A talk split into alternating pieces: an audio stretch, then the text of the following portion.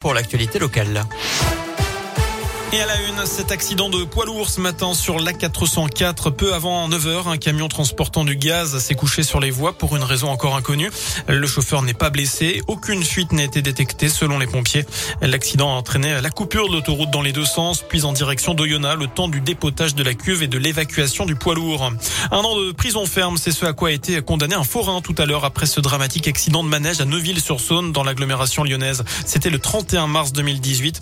Un père de famille de Ré dans l'un avait trouvé la mort après l'affaissement brutal des nacelles de l'installation. Trois ans de prison, dont deux avec sursis, avaient été requis contre le gérant du manège.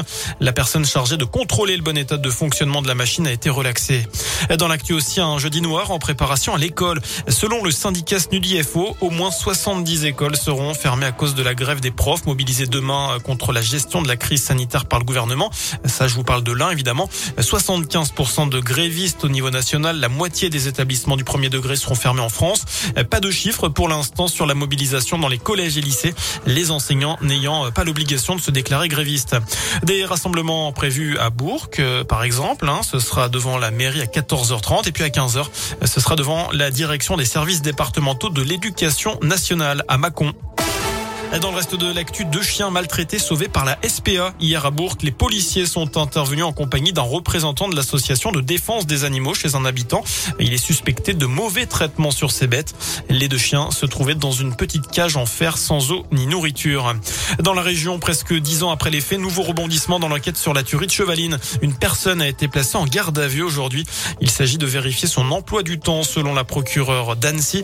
Pour rappel, le 5 septembre 2012, trois Britanniques avaient été tués de plusieurs balles dans la tête dans leur voiture près de Chevaline en Haute-Savoie. Un cycliste avait également été abattu, mais le mystère reste aujourd'hui entier. Une reconstitution a d'ailleurs été menée en septembre dernier sur les lieux du crime. Par ailleurs, notez qu'un pôle judiciaire dédié aux affaires non élucidées va ouvrir à Nanterre le 1er mars prochain, ces fameux cold cases. C'était une demande de nombreuses familles de victimes, mais aussi de magistrats et d'enquêteurs.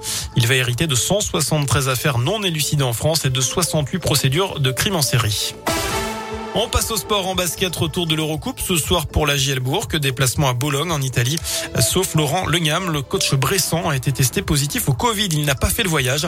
Engagement à 20h30, un match à suivre en direct et en intégralité sur la web radio JL Bourg sur radioscoop.com. Enfin, vous êtes plus de 4 sur 10 à vouloir en profiter cette année. C'est la tendance de notre question du jour sur radioscoop.com. Alors que les soldes d'hiver ont débuté ce matin, ça va durer jusqu'au 8 février. Les commerçants redoutent une faible fréquentation dans les magasins à cause du télétravail et de la situation sanitaire. Voilà pour l'essentiel de l'actu. Info de retour, bien évidemment, dans une demi-heure. À tout à l'heure.